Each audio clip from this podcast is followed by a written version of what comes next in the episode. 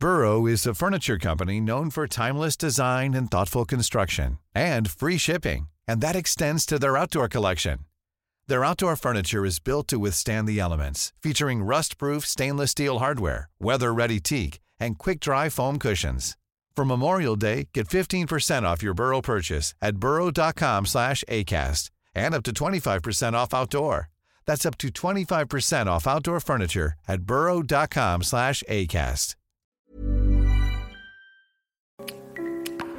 No.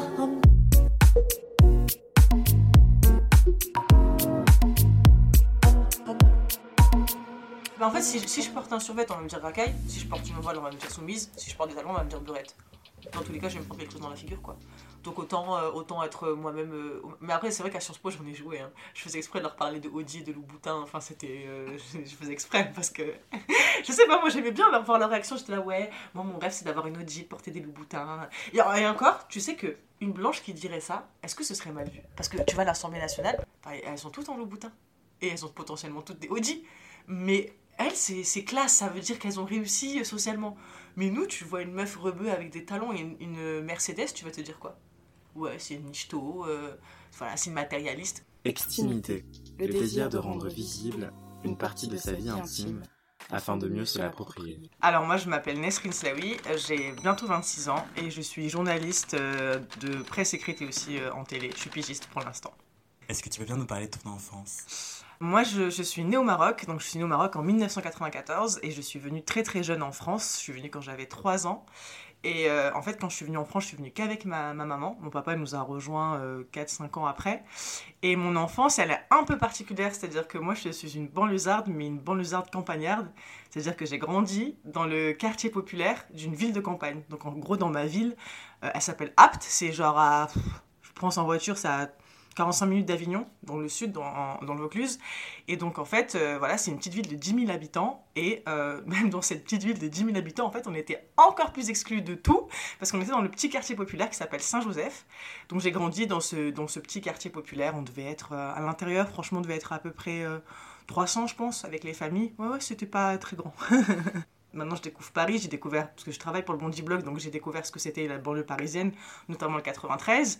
Et contrairement, moi, à Paris et aux banlieues des grandes villes, c'était des toutes petites tours de, euh, à tout casser, 4 étages. Enfin, c'était vraiment tout petit. Et on avait juste en commun euh, d'être tous issus de l'immigration maghrébine. Il n'y avait absolument pas d'Afrique subsaharienne, il n'y avait pas de noirs dans mon quartier. C'était très euh, particulier, je trouve, d'avoir que cette ambiance maghrébine. Il y avait très peu de Français blancs. En fait, ça, il y en avait il devait avoir deux trois familles vraiment c'était très peu. Et on était entre marocains et algériens. Donc j'avais l'impression d'être au bled tout le temps tout le temps tout le temps. C'était vraiment euh, vraiment très très particulier en termes de d'enclavement et de et de mise en groupe en fait. Donc voilà j'ai grandi dans ce petit euh, quartier populaire là jusqu'à mes 18 ans. Après je suis partie pour faire mes études. Mais du coup, qu'est-ce que ça faisait de grandir en fait dans cet environnement? J'ai jamais su mettre les mots sur ce que c'était jusqu'à ce que je découvre la sociologie quand j'ai découvert Pierre Bourdieu genre en terminale en cours d'SES et en fait il avait mis les mots il avait mis les mots exacts de ségrégation spatiale ségrégation sociale et euh, ségrégation ethnique en fait nous c'était tout combiné on était loin de tout on était entre nous et on n'avait pas les moyens d'en sortir donc euh, c'est vraiment particulier parce que euh, je pense que ce qui a rythmé notre enfance quand on est issu d'un milieu comme ça, c'est vraiment l'ennui. Nous, c'était vraiment un quartier où on s'ennuyait, il n'y avait rien à faire. Par exemple, euh, dans le, le centre-ville d'Apt, il n'y avait pas euh, de magasin de vêtements. De, je parle de Zara, de Mango, de, voilà, des magasins de vêtements qu'on aime quand on est adolescente. Il y, en avait, il y en avait très très peu, il n'y avait pas de cinéma. Le cinéma est arrivé quand j'avais 16 ans, donc c'était déjà trop tard. Et euh, le cinéma qu'il y avait avant, il diffusait des films trois semaines en retard. Tu avais l'impression d'être vraiment dans la France, loin de tout, loin de toute l'actualité culturelle. Donc je pense que vraiment ce qui a bercé notre enfance, à mes potes et moi, c'est l'en- l'ennui. L'ennui total et juste on s'asseyait sur le banc en bas de, de- de la cité, on écoutait du rap, on discutait, on, on faisait du hip-hop et on allait à la bibliothèque. Mais vraiment on n'avait pas de grosses activités euh, qui nous permettaient de, de nous sociabiliser, et de d'avoir juste une ouverture culturelle sur la France en fait. On était vraiment loin de tout. Et tu as dit que ça te rappelait le bled. Qu'est-ce que ça veut dire le bled? Et euh, ça représentait quoi pour toi? Euh, quand je dis ça, moi, ça n'a pas une connotation négative, au contraire, c'est parce que c'était hyper solidaire en fait. C'était, on descendait pour aller chercher le sel chez la voisine d'en haut, les œufs sur la, chez la voisine d'en bas. C'était vraiment un échange permanent. Euh, ma tante, elle allait récupérer les enfants de la voisine de l'immeuble d'en face. Enfin, c'était vraiment tout le monde s'organisait pour que tout le monde vive bien. Et parce qu'en fait, il y avait une particularité, c'est que euh, C'est une ville industrielle. Apt, c'est la capitale mondiale du fruit confit. C'est le seul. euh, Oh waouh il faut bien un prix, il faut bien Non, mais si je dis ça, c'est pas pour me vanter, mais c'est parce que en fait, euh, il y avait l'usine du fruit confit, de- des fruits confits du coup qui a embauché quasiment toute la, toute la ville et surtout donc les parents issus de l'immigration et du coup ils travaillaient très très tôt. Ils faisaient des, ils faisaient des 5 heures, euh, 15 heures à peu près. 5 heures du matin, 15 heures, et du coup, en, fait, il fallait une solidarité dans le quartier pour euh, relier les enfants qui allaient à l'école, etc. Et c'était très particulier, que tout, enfin, quasiment, euh, sauf mes parents à moi, mes parents à moi étaient, euh, enfin, ils sont- sont toujours, ma mère est femme de ménage et mon père est maçon, mais il y avait beaucoup de, familles qui euh, avaient les deux parents qui travaillaient à l'usine. Donc, euh, qui faisaient euh, vraiment euh, le, travail à la, chaîne, de fermer des bocaux, remplir les bocaux, etc. Donc, ça, c'est très particulier parce que du coup, ça, ça signifiait qu'il fallait qu'on s'organise tous ensemble pour pas que les petits ratent l'école le matin, etc. Donc, il y avait vraiment une vraie solidarité là-dessus. Et quand je dis ça me rappelait le blé, c'est parce que justement, c'était très particulier, je trouve, qu'il y ait que deux immigrations représentées au final. Là, ça s'est ouvert, maintenant, il y a des Syriens et tout.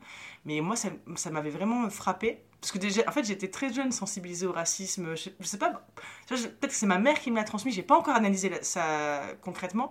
Mais j'ai trouvé ça bizarre qu'on soit contre maghrébins. Parce que j'avais conscience que l'immigration en France, elle représentait beaucoup plus que le, Maroc et l'Algérie.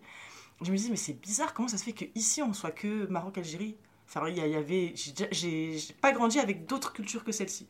Donc, à la fois, c'était facile pour moi parce que j'avais pas à m'adapter à d'autres cultures, j'avais pas à, aller vers d'autres cultures, mais en même temps, je trouve que c'est très. Euh, euh, sais pas si ça se dit, mais renfermant. C'est-à-dire qu'on on- on ne sort plus de, qui on est, ça, je trouve ça un peu, euh, un peu bizarre. Mais en même temps, voilà, c'était de la solidarité, puis c'était des couscous partis le week-end, enfin voilà, c'est tout ce qu'on peut imaginer de, de Marocains, avec le cliché malheureusement. Mais, euh, mais voilà, c'était ça un peu euh, le contexte de mon enfance. Et justement, est-ce que tu avais eu l'impression d'avoir changé de pays finalement? C'était euh, toujours les mêmes personnes que tu croisais euh Euh, ouais, j'en avais conscience à l'école. Parce que bizarrement, ce que j'ai pas précisé, c'est que c'est quand même le Vaucluse, c'est un des premiers départements qui est tombé dans les mains du Front National. Donc en fait, on a très très vite senti qu'on était en France. à l'école, on, nous a très très bien fait comprendre qu'ici c'était pas chez nous. C'était ça le terme. Et moi, en fait, le truc, c'est que je suis pas, je suis pas, je suis la première vague d'immigration. C'est-à-dire que j'ai immigré moi-même. Moi, je suis née au Maroc et je suis arrivée en France. Donc je me sentais encore. J'étais, par exemple, j'ai été naturalisée, j'avais 14, 13 ou 14 ans. Donc j'ai été natu- naturalisée tard finalement, mais parce que mes parents n'étaient pas français non plus. Donc en fait moi je fais partie de ceux qui sont, qui sont immigrés, même à l'heure actuelle quand on parle d'immigrés c'est mon cas en fait. C'est pas mes parents, c'est moi. Donc, euh, donc euh, oui, j'ai vite compris, euh, par exemple il y a un, truc à l'école qui m'avait hyper traumatisée. Je crois que c'était en première, ma professeure d'SES elle me demande de faire un exposé sur le Front National qui monte dans le Vaucluse et je fais mon exposé et mes camarades de classe étaient morts de rire.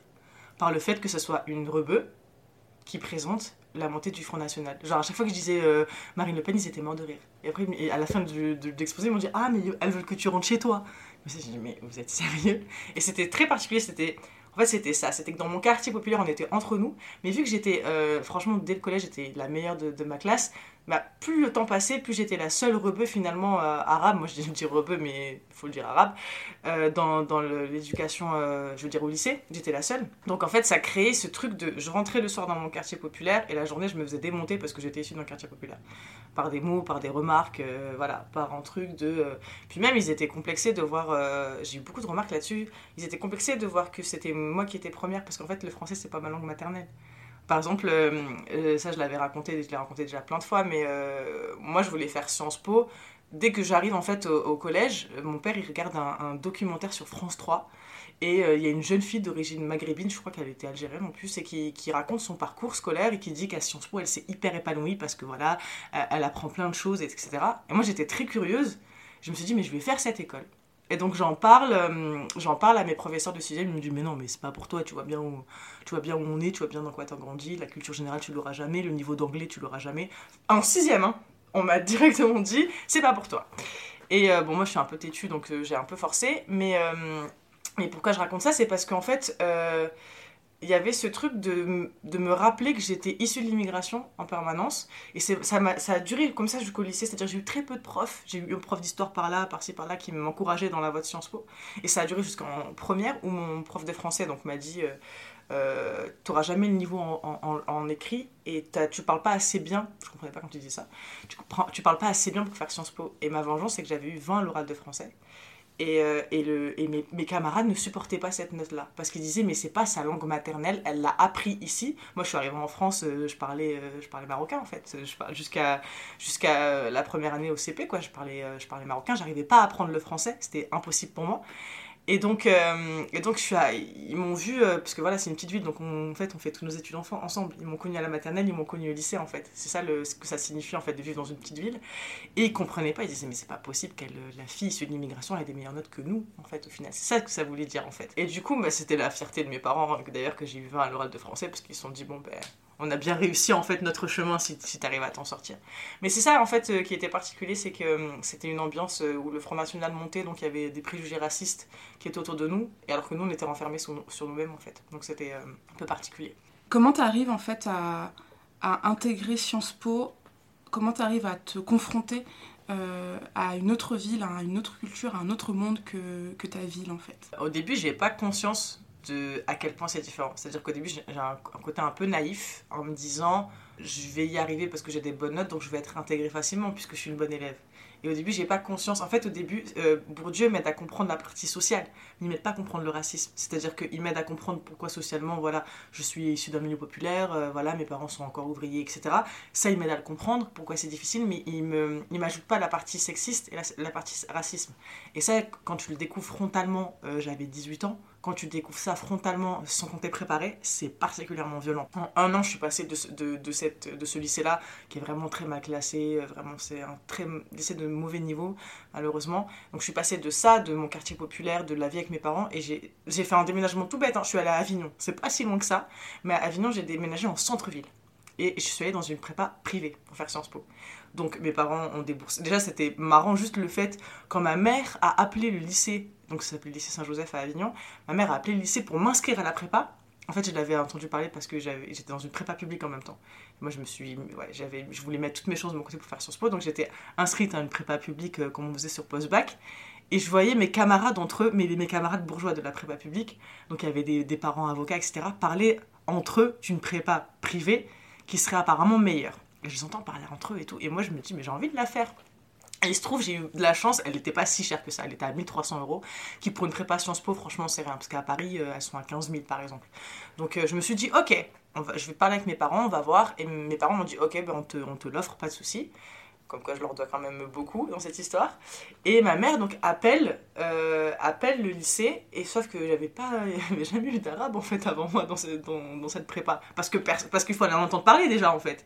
Et donc euh, ma mère euh, décroche le, téléphone, elle appelle et elle dit voilà j'aimerais que ma fille postule pour votre prépa etc. il faut vous envoyer quoi? Je dis mais madame nous vous savez on prend que des très bons élèves. Hein.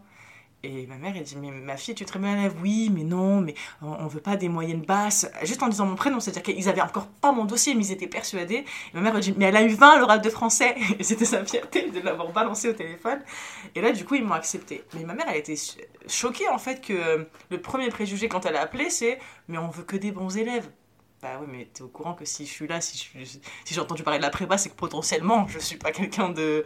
Enfin, je suis pas la dernière de la classe, quoi. Et voilà, et du coup, là, c'était euh, le premier choc culturel et social, c'est là-bas, c'est la prépa. Parce que c'était des Parisiens qui venaient dans le sud. Ça, il n'y a rien de pire. Il n'y a rien de pire que des bourgeois parisiens qui descendent dans le sud avec toute leur. Il n'y a rien de pire que, que, cette particularité-là des bourgeois.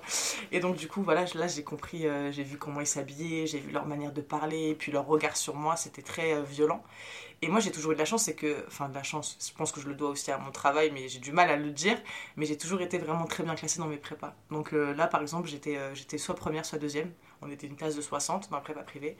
Et pareil, les autres ne comprenaient pas, en fait. Pour eux, c'était dans leur tête, ça ne. Ça pouvait pas marcher parce que, en fait, physiquement, ben, je, suis une, je suis une rebeu. Pour eux, je suis même une beurette. Donc je suis maquillée, je suis habillée, enfin, vous voyez tous les clichés qu'on a autour de la femme euh, arabe. Et donc ça, ça en plus, c'était le début de Nabila Ayem. C'était vraiment ces années-là.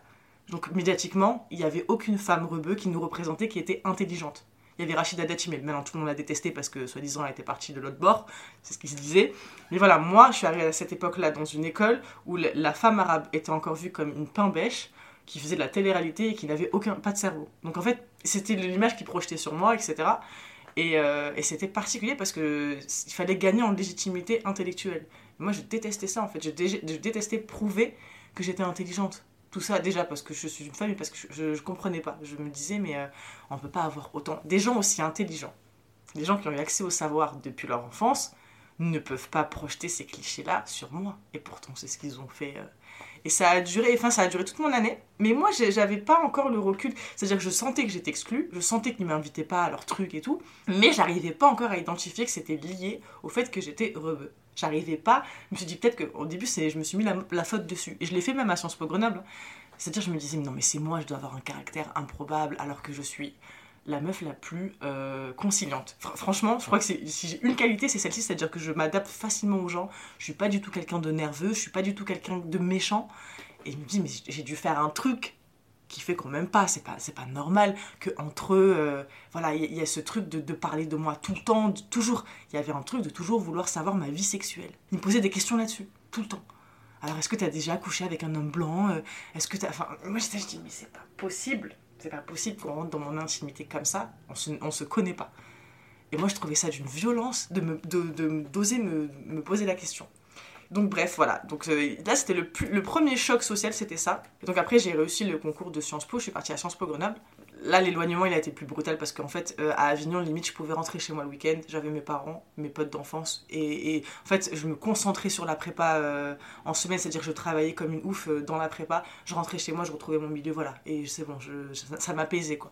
Sauf que Grenoble, il n'y avait plus ça. Quand je suis arrivée à Sciences Po Grenoble, il n'y avait plus le recul de je peux me réfugier chez mes parents.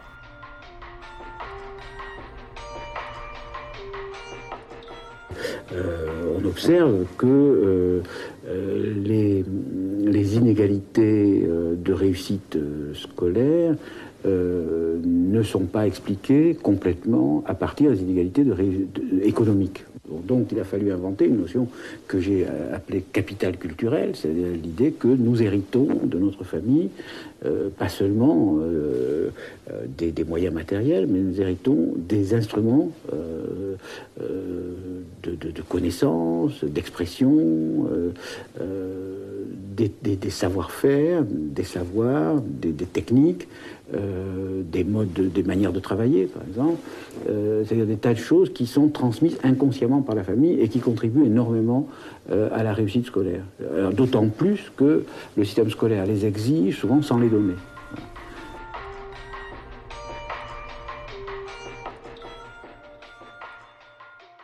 Et euh, donc je suis arrivée à Sciences Po Grenoble avec, moi je dis mon caractère de banlieusarde parce qu'en fait j'ai gardé totalement ce que, ce qu'on, comment on voit les banlieusards, c'est-à-dire je parle fort, je parle vite, euh, je suis pas une meuf discrète et je pense que ça déjà c'est un gros défaut. Je mets des, des, guillemets, vous les voyez pas mais je mets des guillemets avec mes doigts, mais je pense que c'est un gros défaut euh, pas, de ne pas être une meuf discrète, c'est-à-dire d'être une meuf qui a des convictions, qui parle, qui lève la main en classe quand elle, quand elle a des choses à dire, qui j'ai monté une association. Enfin, J'étais pas du tout quelqu'un d'effacé. Et euh, donc c'est pareil, j'arrive dans une classe, on devait être 120 élèves.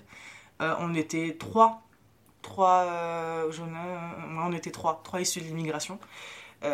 et encore, moi j'étais vraiment de l'immigration moi-même. Et donc j'arrive dans cette école euh, en ne changeant pas du tout. Moi j'avais jamais, j'ai jamais voulu faire l'adaptation euh, physique, c'est-à-dire je, j'étais, bon là ça me suis calmé un peu sur le maquillage, mais j'étais tout le temps hyper méga maquillée. Mais j'en ai aucune honte. Hein. Franchement, si c'était à refaire, je, je resterais la même. Hein. Mais voilà, j'arrivais maquillée en talons, etc. Mais parce que c'était, euh, je pense qu'à l'époque je me cherchais aussi dans ma féminité. Voilà, je me suis un peu calmée sur les talons hauts, mais j'arrivais comme ça. Et moi en fait je voulais, vu que j'avais intériorisé le cliché de beurette qu'ils avaient de moi, je me suis dit mais on va jouer à fond on va jouer à fond sur la coquetterie et en même temps je vais les démonter en cours. Vraiment j'étais dans la logique de mais rester sur mon physique, il n'y a pas de souci, on verra à la fin des partiels euh, qui vaut quoi. Et du coup dès le début, ça c'est aussi un truc que j'ai beaucoup raconté mais qui, qui me suivra je pense toute ma vie. Le premier jour j'arrivais à Sciences Po, euh, j'avais acheté, je me rappelle, ça c'était parce que j'avais conscience que j'avais pas les bons habits et j'étais allée chez Tommy Hilfiger la veille et je m'étais acheté une chemise bleue Tommy Hilfiger, un pantalon Tommy Hilfiger et des chaussures.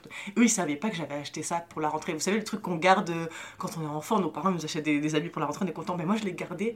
En fait, quand je suis arrivée à Sciences Po, je me suis dit, hum, hum, mes habits, ça va pas convenir. Je mettais des blazers colorés et tout, mais j'arrivais pas à associer ça à Sciences Po. Et moi, j'avais une image d'eux, vous savez, avec le pull autour des. Vraiment, j'avais cette image-là et je les voyais tous avec des Tommy Hilfiger en prépa. donc, je me suis dit, je vais aller acheter. Donc, j'ai acheté une chemise, un pantalon Tommy Hilfiger et tout. Je sais pas si on a le droit de faire de la dans un podcast, mais j'espère qu'on va avoir un petit pourcentage euh, sur les prochaines âges. Gars, si vous sponsoriser, on est là. C'est le moment. Je suis arrivée, euh, je me suis adapté, j'ai adapté mon style avec ce que j'avais en tête d'eux. Et donc je m'assois, euh, je récupère mon pull Sciences Po, je récupère ma carte d'étudiante, j'étais trop contente, j'avais enfin réussi mon objectif de faire Sciences Po. Et là, je m'assois à table à midi, je prends mon, on, a- on avait pris, euh, il y avait un espèce de self, je prends mon plateau, je m'assois comme ça. Et puis là, il y a un mec qui était avec moi en prépa, qui me dit, Nesrine, t'as pris la place de ma sœur. Et il me le dit, on est 15 quoi à table. Il y avait toute la nouvelle bande, euh, j'étais la seule rebeu dans la bande, tu vois, mais on est, on, est assis, il me dit ça devant tout le monde, et il me dit, Nesrine, t'as pris la place de ma sœur. Moi, je dis, putain, ça commence. Je dis, premier jour, il va falloir qu'encore que je défende mon, truc de, euh, je suis ici, mais je suis intelligente. Donc je m'assois, je dis rien, et après, je lui dis, euh, la conversation passe un peu, je lui dis, mais attends, pourquoi tu m'as dit ça tout à l'heure Ça voulait dire quoi? Et là, il dit, bah, elle a passé le concours, elle l'a pas eu, donc c'est toi qui as pris sa place. Et moi, là, par la sidération de l'humiliation publique, je sais pas quoi dire. Et je le regarde juste en mode, euh, je suis décontenancée. Je baisse pas, en fait, je le, challenge du regard, mais j'arrive pas à répondre, je sais pas quoi répondre à ça, en fait. Parce que dans un sens, il a raison. En fait, c'est ça qui est, qui est douloureux, c'est que dans un sens, il a raison, ces écoles, elles sont pas faites pour nous. C'est-à-dire j'ai ma place, mais elles sont pas pensées pour des gens issus de milieux populaires et l'immigration. Donc dans un sens, il a raison, en fait, j'ai pris la place de quelqu'un parce que de base, elles n'étaient pas faites pour nous. Mais ça veut pas dire que je suis, je suis pas légitime. Ça veut juste dire que en fait, on leur a, on leur a mis ça en tête depuis qu'ils sont petits, en fait. Donc lui, il dit juste, sincèrement, il n'a pas conscience que ça me blesse. À ce moment-là, il n'a pas du tout conscience que c'est une blessure. Et ils s'en foutent. Ouais, il s'en fout aussi, totalement, clairement. Mais il le dit juste euh, naïvement, tu sais, comme ça. Sauf que moi, c'est une phrase que. On est à combien de temps là? Ça fait 8 ans que je suis, je suis sortie de Sciences Po. Enfin, ça fait 8 ans de cette première année-là. Ben, je m'en rappelle encore. Et je m'en rappellerai encore dans 10 ans. Et c'est peut-être une phrase que je vais dire à mes enfants quand je vais leur dire Faites gaffe, on va vous dire ça, mais il faut que vous vous protégiez, que vous ayez conscience qu'il a tort. Et tu vois, c'est un truc qui va rester dans ma vie et qui, à mon avis, euh, ça nourrit mon syndrome d'imposteur euh, éternellement comme ma prof d'anglais qui m'avait dit, tu n'auras jamais le niveau en anglais, jusqu'à ce que mon, euh, mon diplôme de Sciences Po, je l'ai obtenu en 2018. La dernière épreuve, c'était l'anglais. Je disais à ma mère, je vais pas valider mon diplôme à cause de l'anglais parce que je suis nulle en anglais. Elle me dit, mais t'es bête ou quoi? T'as fait 8 ans euh, de Sciences Po, t'es parti vivre à l'étranger, euh, t'as écrit des articles en anglais.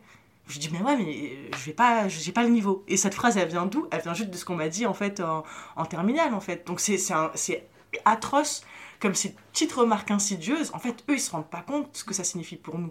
Mais nous, elle nourrit un syndrome de l'imposteur qui, est- qui est destructeur parce que du coup, tu perds en créativité, tu perds en, en volonté de faire, quoi. Donc voilà, donc ça c'était euh, mon arrivée à Sciences Po Grenoble dans la joie et la bonne humeur parce que ensuite, euh, maintenant j'en parle avec le sourire, mais à l'époque c'était vraiment atroce parce qu'après j'ai vécu euh, du harcèlement scolaire pur et simple. Et c'est parti d'un truc euh, tellement bête, c'est qu'une fois j'avais un jean et on a vu, tu sais, j'avais des, j'avais des culottes Victoria's Secret, Secret et on a vu la, ils ont vu la bande dépasser. Tu sais, la bande, les, les trucs sportifs là, ils ont vu ça, ils ont pris en photo. Ils l'ont fait tourner entre eux. Regardez comme elle est habillée, elle. Mais ça arrive à tout le monde qu'un jour on voit ta culotte dépasser ou ton boxer. Enfin, c'est un détail de, de merde, quoi. Et, euh, et donc, c'est comme ça, ils ont commencé à me prendre en photo. Ils pre- prenaient en photo, euh, il y avait un groupe de mecs qui me prenaient en photo, qui s'envoyaient des photos entre eux, de ma promo. Et euh, pareil, un jour j'arrive en survêtement, mais parce que j'étais au sport, mais ça, ça c'est le truc que je déteste le plus. J'étais en survêtement euh, d'une marque que je vais pas citer, mais j'étais en survêtement, je rentre à l'école, et pareil, mais c'est le même mec, mais je me suis jamais rendu compte, c'est le même mec qui m'avait fait la remarque le premier jour, qui devant ma, classe de télé, donc c'était une classe de, de 20 personnes, me dit Wesh, la racaille, ça va? Je dis Mais t'es sérieux euh, J'arrive du sport, j'ai pas le droit de mettre de survêt, j'ai pas le droit de mettre de talons, je, je mets quoi au final, tu vois? Et toute la, toute la durée du cours, il me parlait en wesh wesh. Et moi j'étais, je dis mais c'est pas possible, mais c'est pas possible. Et c'était très, euh, franchement, c'était très très très déstabilisant. C'était très dé- déstabilisant. Et cette année-là, il m'avait élu euh, rookie. Je sais pas si vous savez ce que c'est rookie, mais c'est euh. Fait, il m'avait appelé rookie, ce qui signifie bisu. Donc ça veut dire bisu de l'année. En gros, la personne qu'on a le plus bisuté cette année, quoi. Ils étaient fiers de me donner un titre. Donc j'ai eu le titre de bisu à Sciences Po Grenoble la première année, alors que je n'allais pas aux soirées. Enfin, j'avais, j'étais pas du tout intégrée dans l'école, mais en fait, ils me connaissaient tous, je les connaissais pas. Mais ils me connaissaient tous parce qu'ils m'avaient tous fustigé en fait en scred. Moi, j'avais pas idée du nombre de personnes qui me détestaient dans cette école. J'avais parlé à personne. C'est-à-dire que moi, je faisais, euh, j'étais encore dans ce dé- délire-là de, faire mon taf. Moi, toute ma vie, j'ai fait ça. Je me concentrais sur mes études et je, je faisais pas attention aux gens. Donc, j'avais pas de potes. Je faisais pas de sorties de machin. J'avais pas de potes. J'en avais rien à faire à l'époque. cla- Clairement, je me concentrais. Moi, je voulais être journaliste. Donc, je dis, ok, tu vas te concentrer sur euh, sur tes cours et eux, tu t'en fous quoi. Et donc, euh, et donc ça a été encore pire quand après j'ai monté, euh, je, suis allée, à Istanbul pendant un an, j'ai fait un Erasmus, tout s'est très bien passé. Donc je suis revenue à Sciences Po Grenoble en troisième année et je monte une asso qui existe toujours, c'est ma plus grande fierté, parce qu'elle a quand même 6 ans, va avoir 6 ans, qui s'appelle Sciences Po Grenoble Monde Arabe. Et le but c'était de parler de les révolutions arabes, de la Syrie, etc. De, montrer que justement le mot arabe, c'était du Maroc euh, à, l'Arabie Saoudite et que ça voulait pas dire la même chose. En fait, c'était de montrer la diversité de ce qu'ils appellent eux arabes. Donc voilà, il y avait des, je faisais des conférences, j'ai fait venir des journalistes syriens, c'était incroyable, qui nous racontaient comment ils avaient filmé la révolution avec leur téléphone, etc. Euh, et, quand je monte l'assaut, on me dit euh, voilà, encore une rebeu qui monte une assaut sur les rebeux, euh, encore une meuf qui veut se faire remarquer. Mais on n'a pas le droit de, on droit de rien faire, en concrètement. Et cette année-là, je passe, en fait, il m'avait tellement millénaire, je me sentais tellement exclue de cette école, que je me suis dit, je me suis dit, ok, ils pensent que je suis, avec tout ce que j'ai fait, ils ne me considèrent pas comme intelligente, je vais faire une chose qu'il n'y a, a, aucun d'entre eux qui arrive à faire, ou alors très peu, c'est faire Sciences Po Paris. Parce qu'en fait, Sciences Po Paris, c'est le graal absolu des Sciences Po. C'est vraiment le, prestigieux, tu vois, là où il y a les présidents sont sortis, etc. Et au début, moi, j'y croyais pas. Je me suis dit, je vais pas l'avoir. Je me dis, ok, je, je le tente. Je le tente, je le prépare comme une ouf. Euh, tous les samedis, je me fais des concours blancs euh, pendant six mois euh, toute seule. Et je me dis, je le tente. Je le tente. Je, je, vais, je vais le faire. Et, et en fait, j'avais maintenant, j'avais pris le recul sur tout ce qu'il m'avait dit comme phrase, je m'étais hyper renseignée sur le sexisme, le racisme, l'intersectionnalité. J'avais vraiment fait mon parcours sociologique dans ma tête. J'avais, en fait, je m'étais sortie de mon, de mon histoire pour comprendre ce que. En fait, j'avais compris que c'est pas moi qui détestais, que c'était pas Nesrine le problème, parce que Nesrine n'a fait de mal à personne, que c'était vraiment ce que je renvoyais. Donc euh, voilà, tout ce que j'ai, toutes mes études en sociologie, tout ce que j'ai appris, et Sciences Po m'a aidé d'ailleurs là-dessus, m'a aidé à comprendre. Et donc j'avais pris le recul, et euh, donc je passe Sciences Po Paris euh, et je l'ai. Je, suis admissible à Sciences Po et je suis admise. Ensuite, moi je suis la meuf la plus heureuse de la Terre parce que ça y est, je vais partir de Grenoble, je vais aller à Paris et je quitte ce, climat euh, vraiment nauséabond. Et, ce qui se passe, mais jusqu'à la fin, ils n'ont pas voulu lâcher le steak. Quand j'ai le concours de Sciences Po, je sors de ma salle de, de cours, j'étais en cours, je la prends sur mon... Je reçois un mail avec la liste des admis, je vois mon nom. Moi, je, dis au prof, excusez-moi, je peux sortir Parce que je venais d'apprendre que je sors et là, j'explose de joie et tout. Je suis trop contente.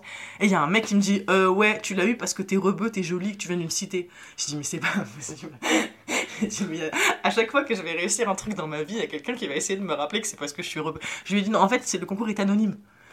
Donc, en fait, c'est un concours écrit anonyme. Comment mon physique je reviens en compte, comment mes origines euh, rentrent en compte, c'est anonyme, purement anonyme ça m'a, ce, jour-là, ça m'a encore. Je me suis dit, mais toute ma vie, vous allez me faire chier, en fait, avec cette histoire de rebeux issus de quartier, quoi. Surtout qu'en fait, dans leur bouche, ça sonne pas comme une, euh, comme une qualité. Alors que moi, pour moi, c'en est une. Eux, ils le disent en mode, euh, tu devrais avoir honte, en fait. Et bref, finalement, j'arrive à Sciences Po euh, Paris et ça se passe beaucoup mieux parce que voilà, c'est Paris quoi. Donc, euh, même s'il y a des biais racistes et des biais sexistes, c'est Paris. C'est-à-dire qu'à Paris, bah, il y a des Noirs, il y a des Arabes, il y a des Blancs, ils ont l'habitude. Euh, voilà, ça reste encore clivé, effectivement. Il y a le clivage banlieue populaire et, et Paris centre, parce que moi j'étais en 6 donc j'étais dans le Paris littéraire voilà, Camus et Sartre.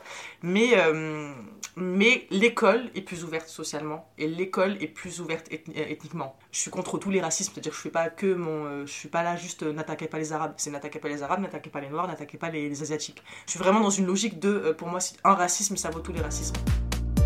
J'ai rien à prouver cherche mon chemin, je fais des détours. Ce soir j'oublie tout. Et quand je repense à ce jour, je me dis que la vie est courte. On partira tous un jour. Alors je m'en tape de vos discours. Derrière le bonheur, moi je cours.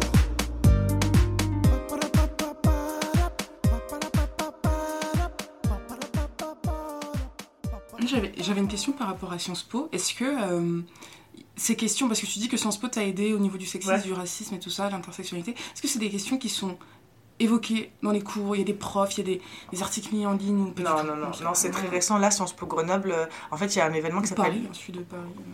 Il y a, il y a le, le CRIT, je sais pas si vous connaissez, en, gros, c'est la plus grande beuverie des Sciences Po. En gros, tous les Sciences Po se retrouvent pendant un week-end dans une ville, mais tous les Sciences Po, et c'est une compétition sportive une compétition. Je remets des guillemets avec mes doigts, mais là je les mets, ils sont énormes. Là c'est la taille de Paris les guillemets. Et en fait ils se sont rendus compte, euh, les administrations, qu'il y avait des débordements, des attouchements sexuels, des agressions sexuelles. Parce qu'en fait, ah oui, il y a un jeu, ça c'est le jeu le plus formidable sur Terre. Hein. Ça s'appelle euh, le grand chelem et le petit chelem. Ça consiste à embrasser le plus de filles possible la soirée ou de coucher avec le plus de filles, de la soirée. C'est des challenges que se donnent entre les hommes dans les équipes sportives. Vous vous doutez bien que ça aboutit à des agressions sexuelles. Et c'est en grand nombre, on est, on est un millier, euh, même un peu plus. Donc, tu vois des meufs qui sont complètement bourrées avec des mecs qui s'approchent d'elles pour les embrasser, pour machin. En fait, les, administrations des Sciences Po se sont rendues compte de, du CRIT et de ce que ça signifiait. Et Sciences Po Grenoble a fait une semaine maintenant euh, qui s'appelle euh, Luttons contre les discriminations euh, sociales, etc. et ethniques. Et j'y suis allée cette année. J'ai participé à une conférence justement pour sensibiliser là-dessus. Mais c'est récent, quoi. Ça date d'il y a deux ans et le mal est fait sur les promos passés, quoi. Ouais, est-ce qu'ils se sont rendus compte ou est-ce qu'ils se sont juste rendus compte que ça ne passerait plus? Qui pouvait plus se permettre. Je pense que c'est ça. En fait, en fait, on le doit beaucoup à un étudiant qui est, euh, qui est gay et qui a fait son coming out, qui était au conseil d'administration de l'école, qui a fait son coming out. Euh, moi, j'ai adoré comment il l'a fait. Il l'a fait avec tellement de classe euh, sur les réseaux sociaux. Enfin, il n'y a pas de bonne ou mauvaise manière de faire son coming out, mais lui, ça avait un poids politique. C'est-à-dire qu'il voulait influer en même temps sur l'école. C'était au-delà de, de, sa propre personne de, dire en fait avec mon regard euh, de gay j'ai pas du tout apprécié euh, toutes les remarques homophobes dans le crit j'ai pas du tout apprécié euh, les blagues sur tapette PD parce que c'était les insultes qui, tournaient en fait dans les équipes sportives quoi et j'ai trouvé ça très important ce qu'il a fait et c'est lui qui a initié en fait. C'est lui, lui qui a dit il y a de l'homophobie au CRIT, il y a du racisme. Lui il était au conseil d'administration donc venez on fait bouger les choses. Et, euh, mais après ça, effectivement la majorité des étudiants euh, bourgeois blancs n'ont pas compris, pas compris pourquoi c'était blessant quoi. Des hommes surtout. Il y avait un sexisme ambiant et un racisme ambiant en fait. Il y avait par exemple tous ceux qui étaient, moi j'étais dans le handball avant de faire l'équipe des pom pom, j'étais dans l'équipe de handball et il fallait absolument jouer sur notre, notre côté rebeu quoi les, les, les, les, mecs dans les autres équipes qui étaient rebeux, bah, c'était Tatata le rebeu, leur surnom.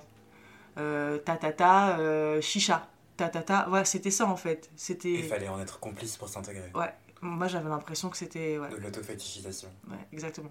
Pour, pour que eux ne se sentent pas coupables aussi d'une certaine je pense, manière. Je pense. Que leur racisme passe crème du coup. C'est ça, je pense. Et, euh, et encore, les, les, mecs rebeux, moi dans ma classe, dans mon, dans, dans, mon école, ils étaient quand même beaucoup plus euh, intégrés que les, que les femmes, parce que le mythe du mec rebeu, ça reste quand même la force. Voilà, donc je pense qu'il y avait ce truc de, de force et de...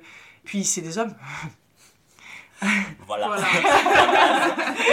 Voilà, c'est des hommes hétérosexuels, pour être plus précis. Donc, euh, donc oui, c'est quand même plus facile de... Et puis moi, ils, m'ont, ils ont contribué aussi à ma fétichisation, parce que le mot beurette, il est prononcé par tout le monde, que ce soit aussi bien par des hommes blancs que par des hommes arabes. Et je pense que même à l'heure d'aujourd'hui, ils ne se rendent pas compte de ce que ça signifie. C'est-à-dire que là, je vais parler, s'il y en a qui écoutent, ils vont me dire Ouais, mais c'était de l'humour, on rigolait entre nous. Non. C'est pas euh, de l'humour si la personne en face, elle est, euh, elle est atteinte. Moi, j'ai fait une dépression, en fait. Moi, pendant un, an à Sciences Po Grenoble, la première année, j'ai pris 15 kilos. Je sortais pas de chez moi, je mangeais des pitchs en dîner et en repas de midi. Enfin, c'était. Euh, j'étais en dépression parce que je me suis dit, mais je vais jamais réussir dans ma vie avec tous ces préjugés-là, quoi. J'ai pas le droit d'être une femme, j'ai pas le droit d'être arabe. et puis, je peux pas changer qui je suis, c'est ce que je suis, quoi. Et ça s'est passé même dans mon équipe de handball c'est-à-dire que moi, de base, je suis très sportive. J'étais jouée jusqu'en National 2 euh, au handball, donc j'ai un, bon niveau. Et, euh, et quand euh, j'arrive en Sciences Po, je me dis, mais c'est pas possible, comment t'as perdu ta, ta, ta, capacité au handball? Et en fait, je me rends compte, c'est parce qu'en face, elle m'aime pas. Et on le sent. Quand les gens nous aiment pas, quand les gens vous rejettent, sans qu'ils parlent, c'est juste s'ils parlent entre eux, vous ressentez l'ambiance, vous ressentez, vous ressentez le rejet. Et ça vous limite. Et voilà, et ça limite. Et moi, ben, j'étais tout le temps sur le banc, j'arrivais pas à m'épanouir euh, je pense sportivement. Que les aussi, elles devaient pas t'inclure. Non, euh, pas du tout. Mm. Non, pas du tout. Et, euh, et puis à la fin de l'année, elles sont venues me voir parce qu'on est parti faire un, un, championnat un peu loin de, de, de, Grenoble, donc on a, on a passé du temps ensemble. Et à la fin de cet événement, elles me parlaient, elles me disaient Mais en fait, t'es trop cool comme fille. Mais ça fait un an qu'on est ensemble, les gars. Ça fait un an qu'on est ensemble. Et je te jure, et c'est le mais en fait, le mais en fait. Elle me dit, ouais, mais en fait, t'es trop cool comme fille, on peut rigoler avec toi et tout. Mais je dis, mais vous êtes sérieux, ça fait un an, vous me connaissez. Et puis quand elle te découvre, elle te dit, mais en fait, t'es normal en fait. t'es humaine. Ouais, c'est ça en fait. qui Moi, ça m'avait. Cette phrase-là m'avait. Euh, Épiphanie. Oh waouh. Ouais. Ah ouais, mais t'es cool, mais non, mais sérieusement. Et le, le plus douloureux, c'est quand j'ai fait une vidéo brute où justement je parlais de mon parcours, qui a super bien marché, etc. J'ai reçu des messages de ces gens-là. J'ai reçu des messages de personnes qui m'avaient harcelé et euh, alors, il y a des personnes qui se sont excusées, des personnes qui m'ont dit T'as subi euh, vraiment des choses euh, inhumaines, enfin, qui sont pas normales de se moquer de quelqu'un comme ça derrière son dos. Et, et puis, il y a celles qui m'ont dit de l'équipe de handball Mais t'as pas honte de mentir sur la vie de tes parents pour réussir c'est-à-dire qu'ils ont, cru que, que j'étais pas. En fait, pour elles, j'étais tellement coquette, etc., que je pouvais pas être pauvre. Donc elles m'ont dit Mais t'as pas honte d'avoir inventé que tes parents étaient ouvriers tout ça pour réussir à la télé. En fait, elle s'imagine qu'avec Brut, je suis devenue millionnaire. Elle pense que là, elle pense que là, elle pense que là, je suis en train de faire le tour du monde un jet ski. Non, non, euh, c'est pas le cas. Donc, euh, donc c'était. Euh, on dit, ouais, non, mais tu fais ça pour réussir. Mais on n'a que ça à faire de parler de nos, de nos souffrances publiquement pour réussir. C'est l'inverse, en fait. Ça fait tellement flipper de se dévoiler, euh, de dire publiquement, ma mère est femme de ménage, mon père est maçon. Alors que tu l'as pas dit toute ta vie parce que tu savais ce que ça signifie, en fait. Enfin, bref, c'était c'était particulièrement marrant quand ils sont venus me parler en me disant ouais mais tu mettais des photos de toi en vacances dans des piscines. Mais on va tous en vacances. En fait c'est ce que on, l'a eu là avec le, le, le, le, débat sur le cruise tout ça. Mm. ils sont allés chercher des photos de filles en vacances. Mais heureusement qu'on se paye des vacances. On n'a on pas le droit. Nous c'est bon on est pauvres on doit rester pauvres toute notre vie euh, sinon on n'a pas de légitimité à parler de la pauvreté. Mais moi je trouve ça incroyablement violent en fait parce que moi, effectivement, j'ai fait, j'ai visité une vingtaine de pays. Mais pour ça, j'ai été caissière à Leclerc, euh, caissière à Intermarché, j'ai été bouchère, animatrice. Enfin, voilà, je me suis payé mes vacances toute seule. J'ai même pas à me justifier là-dessus. Et c'est incroyable que, euh, que quand on veut décrédibiliser ma parole, on me dise euh, Non, mais attends, la meuf, elle était en Thaïlande il y a un an. Bah ouais. enfin, je, j'ai pas de. Ça veut rien dire. Ça enlève rien en violence structurelle. Mais, mais voilà, mais ça, ça enlève surtout rien en fait que mes parents ils sont encore ouvriers. C'est-à-dire, je suis pas en train de, pas, je suis pas en train de parler dans, dans, dans, un palais déconnecté de ça. Quand je déchange chez mes parents dans le sud, ça a pas bougé. Ils ont quitté le quartier populaire, mais ils habitent dans la même ville. Mais ils habitent dans, un, dans, un, dans une petite maison, euh, ils sont toujours locataires. Mon papa il est en train toujours de se casser le dos pour, avec des parpaings. Ça a pas changé. Donc ma parole, elle est toujours légitime pour parler de ces gens-là. Surtout que mes cousins, ben mes cousins sont encore dans ce quartier populaire et ils font partie de la vague qu'on envoie en bac pro, machin, BEP, machin. Voilà, parce que c'est des mecs et parce qu'on considère que euh, ils n'arriveraient pas à s'intégrer dans le, dans le système scolaire. Donc moi je trouve ça violent quand on te dit encore, quand tu parles de tes souffrances, parce que moi pour moi nos, nos discours ils sont politiques, c'est-à-dire qu'on est obligé d'en parler de l'intime, on est obligé de parler de nos souffrances parce que, euh, parce que ça, explique le fonctionnement sociétal. Et quand tu parles de tes souffrances, de ce que tu as vécu, quand te dit ouais, moi tu fais ça pour être connu, mais euh, c'est ainsi une gloire d'être connu pour tes souffrances? Enfin, c'est un truc que moi je trouve ça au contraire. Je trouve que c'est euh, publiquement, c'est fort de, le faire. Et, et, on le fait de plus en plus, et tant mieux. Moi, c'est pour ça que j'adore Twitter. Hein. parce que voilà, on donne la parole à des gens comme nous, noirs, arabes, asiatiques, qui, parlent de tout ça. Et, là, on se rend compte que c'est que c'est politique. C'est ce qui s'est passé avec la vidéo brute. En fait, moi au début, j'avais honte de la faire. J'avais peur aussi, parce que je me suis dit, j'affiche quand même beaucoup. Mes parents, j'ai toujours voulu un peu les protéger. Et au final, la vidéo, là, je crois qu'elle a, 10 millions de vues. Et en fait, euh, je reçois, là encore, aujourd'hui, là, si j'ouvre mon téléphone, j'ai encore au moins 10 messages de gens qui me disent J'ai vécu ce que tu as vécu. Merci d'en parler parce que tu as mis des mots sur ce que moi j'ai ressenti aussi. Ben, là, ça prend du sens, en fait, euh, nos paroles. Et, et, on comprend pourquoi c'est important de le dire. Parce qu'on parle, en fait, on parle pas à la place d'eux, mais notre parole, elle, elle résonne dans plusieurs personnes. Et, et, et si d'autres personnes se sentent représentées à travers ton parcours, ça veut dire quelque chose. Ça veut dire que politiquement, c'est quelque chose. C'est un problème, voilà, comme tu disais tout à l'heure, structurel en fait. C'est un problème global. Pour moi, tu incarnes vraiment en fait ce qu'on appelle une transfuge de classe.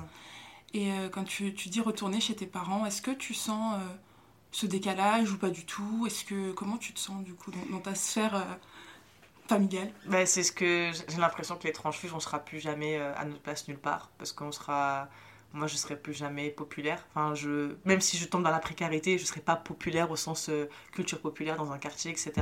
Et je serai en même jamais bourgeoise. C'est, ça me paraît clair en fait, parce que, parce que voilà, je, ma culture elle reste populaire, c'est-à-dire que je, j'ai découvert l'opéra, j'ai découvert le théâtre, mais c'est pas là où je vais en priorité. Moi, là où je me sens le plus à l'aise, c'est les concerts de rap, c'est, voilà, mon enfance, c'est là où je me sens le mieux et je me sens moi-même. Après, avec mes parents, il y a on en a souvent parlé en plus. Il y a, vraiment un fossé qui s'est créé avec le temps par rapport à nos goûts et nos pratiques. Vraiment, il y a un fossé qui s'est créé. Euh, déjà, quand j'ai eu Sciences Po et que je débattais avec mon père, il me disait Oh, ça va, madame la présidente, oh, ça va, madame Sciences Po. Déjà, tu sens qu'il y a un truc de bon. et, après, euh, et après, moi, j'ai eu, euh, j'ai eu, j'ai fait des choses pas bien dans le sens où, par rapport à eux, je veux dire, j'ai essayé de les changer. Et ça, il n'y a rien de pire que essayer de changer ses parents. C'est-à-dire que en fait, quand tu rentres à Paris, tu découvres les appartements parisiens, t'as envie de changer la déco de chez tes parents. Tu dis, ouais, mais c'est trop coloré chez vous, puis cette couverture du bled là. Euh, t'as un truc de vouloir être plus raffiné, parce que être plus raffiné, c'est juste socialement plus valorisé, en fait, tout simplement. Donc j'ai essayé de changer leur alimentation, j'ai essayé de changer la déco de la maison. J'ai pas essayé de changer leurs paroles, c'est encore, encore ça, je les ai respectés, parce qu'en fait, euh, j'ai de la chance, c'est que j'ai quand même des parents hyper intelligents. Euh, enfin, je pense que ça explique pourquoi j'ai fait un parcours à Sciences Po, c'est que mon père, il a une culture générale incroyable sur le Moyen-Orient, ma mère, elle lit énormément de livres, elle m'a transmis ça en fait. En fait, ils ont été ouvriers par défaut, j'ai envie de te dire. C'est parce que ils sont arrivés trop tard en France et ils n'avaient pas le temps de refaire des études et il fallait juste nourrir euh, ma bouche en fait. Donc s'il y a un fossé qui s'est créé, des fois j'en ai eu très honte, je me suis souvent excusée. C'est-à-dire des fois j'allais loin euh, dans mes mots. Je les, les insultais pas, mais je leur disais mais c'est pas normal, vous vous rendez pas compte qu'on est pauvre. Parce qu'en fait moi je découvrais que j'étais pauvre et il fallait que je il fallait que je leur explique. Combien de fois je me suis assise dans la cuisine avec ma mère et je lui ai dit écoute, j'ai découvert Pierre Bourdieu. Ce qu'on fait là là là, ça veut dire qu'on est pauvre. Il va falloir qu'on change ça pour ne plus être pauvre. Et c'est tellement particulier parce que ma mère m'a dit mais regarde quand on vient à Paris avec toi, on va au Louvre. Et en fait, c'est ça que je me rends pas compte, c'est que moi, mes parents, en même temps, ils, ils sont dans Bourdieu, mais ils sont au-delà de Bourdieu. C'est-à-dire que mes parents, c'est des ouvriers, mais ils adorent aller dans des musées. Mon père, tu le mets devant un tableau de la Renaissance, il te le décrit, il te l'explique mieux que personne. Et c'est très particulier, tu vois, d'être euh, ouvrier financièrement, et d'être culturellement, culturellement en même temps très ouverte sur le monde. Et moi j'expliquais à ma mère, je, vraiment je me cassais la tête et dire mais regarde, ça, euh, cette manière de manger là, ça veut dire qu'on est populaire. Ces trucs, elle me dit mais tu veux qu'on en fasse quoi de ton information Et alors? Et, moi en plus j'essayais de lui dire mais ça c'est pas une insulte pauvre, c'est plus une catégorie sociale. Et moi j'ai comme une débile dans la cuisine, j'étais en train de lui expliquer mes cours de sociaux. Et parce que j'essayais de lui expliquer pourquoi je changeais en fait. Je voulais qu'elle... Euh, mais en même temps c'est un changement qu'on vit tout seul. Et avec le temps, on comprend qu'il n'y a personne qui peut nous comprendre si ce n'est des gens qui ont été transfuges de classe eux-mêmes.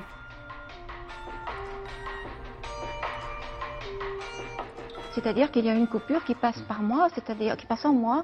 Euh, j'aimais tout ce qu'aimaient mes parents. C'est-à-dire, moi, j'aimais, j'aimais aussi bien lire Confidence, j'aimais lire les, feuilletons. Euh, tout cela me plaisait. Et euh, à un moment, par, par l'école, on, on m'a appris que c'était de la bon, tout cela, c'était Pecno. Et, et donc, moi, je, je, suis, je m'étais séparée de moi-même en même temps que j'étais séparée de mes parents. C'est comme ça. C'est les effets de c'est les effets de l'ascension sociale qu'il y a dans, tout, enfin qu'on rencontre un peu partout. Et, il, y a un ancien moi et, un mm. nouveau moi, et je crois que c'est la faute. C'était ni la faute de mes parents, je ne vais pas dire si c'était ma faute, mais enfin c'est mm. comme ça.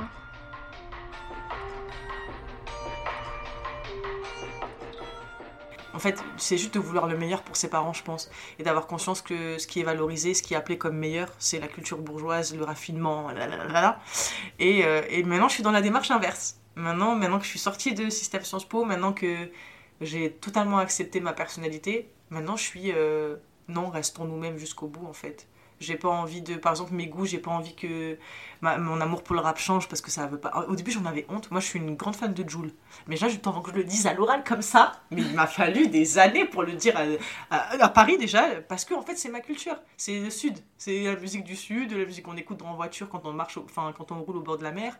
Voilà, c'est ça. Et puis moi, ce que je pense que si je suis fan de lui aussi, c'est parce, parce qu'il dégage le truc de bah, méprisez-moi, je m'en fiche en fait, je suis avec mes claquettes et mes chaussettes, je fais ma musique dans ma chambre, euh, j'ai pas changé, je suis encore dans mon quartier, je, suis millionnaire. J'aime bien ce truc-là de, euh, de réussir, mais euh, on reste un, pied à la maison en fait, et on, et renie jamais les siens. Si nous qui avons accès maintenant aux médias, qui on donne la parole dans des micros, on, encore on décrédibilise et on tombe dans le mépris de classe, pour moi c'est encore plus violent pour eux en fait, parce que nous on fait partie.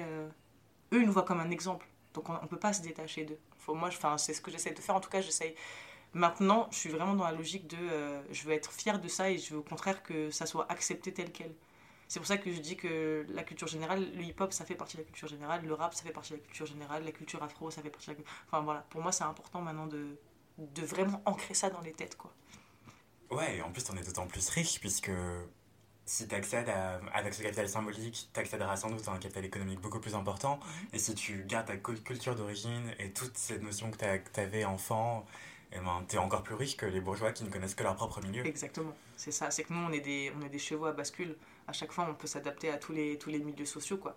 Moi, je, en tant que journaliste, déjà, déjà pour mon métier, je trouve que c'est une richesse incroyable. Parce que ça veut dire que ben, j'ai fait des reportages euh, sur l'Aïd en banlieue et je suis bien accueillie parce qu'en fait, c'est chez moi. Et puis, je fais un, député à l'Assemblée nationale, ben, j'ai fait Sciences Po, donc je sais ce qu'il dit en fait. Je connais euh, le, fonctionnement des lois. Donc, ça m'apporte une richesse incroyable. Je peux parler à tellement plus de gens je peux parler à tellement plus de gens que si j'étais issu d'une classe sociale en fait. Ça m'ouvre euh, l'esprit et c'est ce qu'ils n'ont pas, c'est-à-dire que nous notre force c'est qu'on les connaît les bourgeois, on connaît leur fonctionnement, ça a été sociologiquement ça a été analysé. Mais nous ils nous font un million de fantasmes sur ce qui on est.